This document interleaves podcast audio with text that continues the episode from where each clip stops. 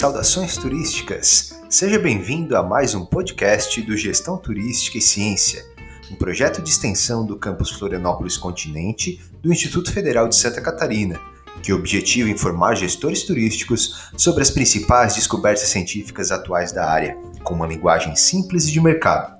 Me chamo Thiago Mondo e sou o professor coordenador do projeto, e junto com a equipe formada por Valério Neto, mestrando em turismo da Federal Fluminense, Matheus José, mestrando em Turismo da Federal do Paraná, e por alunos dos cursos do IFSC Florianópolis Continente, estaremos com você nos próximos minutos.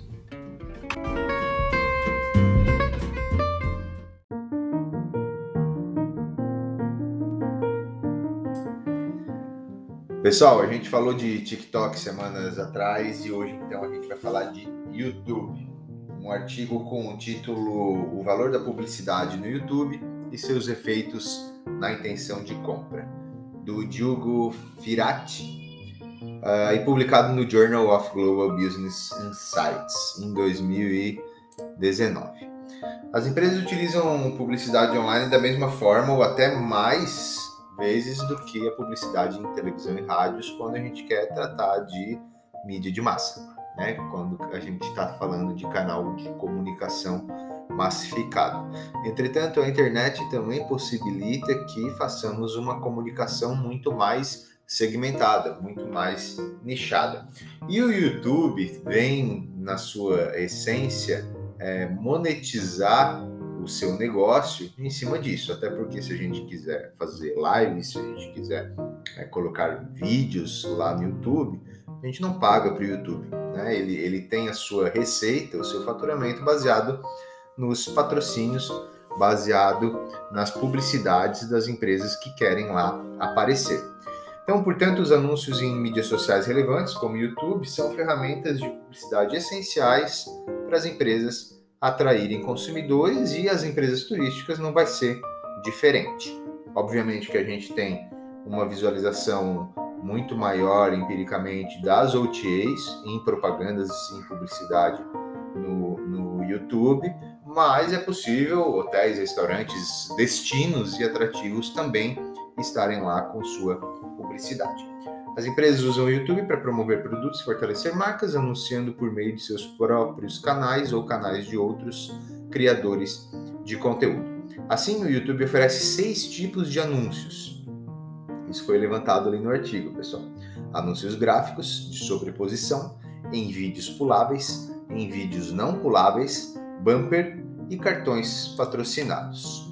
Considerando a importância do YouTube, a pesquisa então buscou compreender como os fatores pertinentes, e aí eles elencaram alguns fatores pertinentes como irritabilidade, informação, entretenimento e tendência, influenciam o valor da publicidade nessa mídia social no YouTube. Além disso, foi verificado se o valor influencia a intenção de compra. Total de 420 questionários foram coletados lá na Turquia. O questionário continha perguntas sobre o tempo de permanência no YouTube, fatores que afetam a percepção dos anúncios e a intenção de compra e características do respondente. Vamos para os resultados. Primeiro, a informação. Se a publicidade fornece informações relevantes, o entretenimento e a tendência, diversão e popularidade do conteúdo publicitário afetam positivamente o valor dos anúncios. A irritabilidade, se a publicidade é entediante ou se interrompe o vídeo, afeta negativamente o valor dos anúncios. Todavia, de modo geral, o valor dos anúncios influencia positivamente a intenção de compra. Implicações práticas, pessoal. Tanto as empresas turísticas como os destinos devem prestar mais atenção nos recursos de promoção em mídias sociais, como é o caso dos anúncios do YouTube. Esses anúncios devem focar no fornecimento de informações confiáveis, além de serem divertidos e cativantes. Portanto, a publicidade deve ser mantida longe da irritabilidade.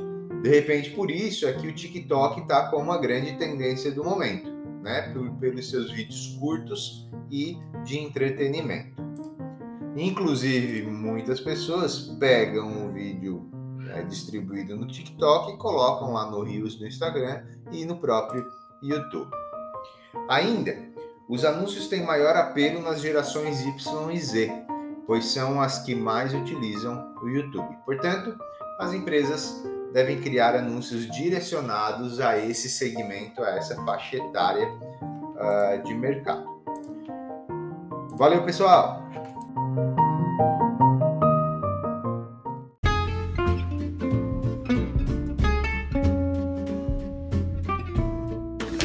Pessoal, semana que vem tem mais.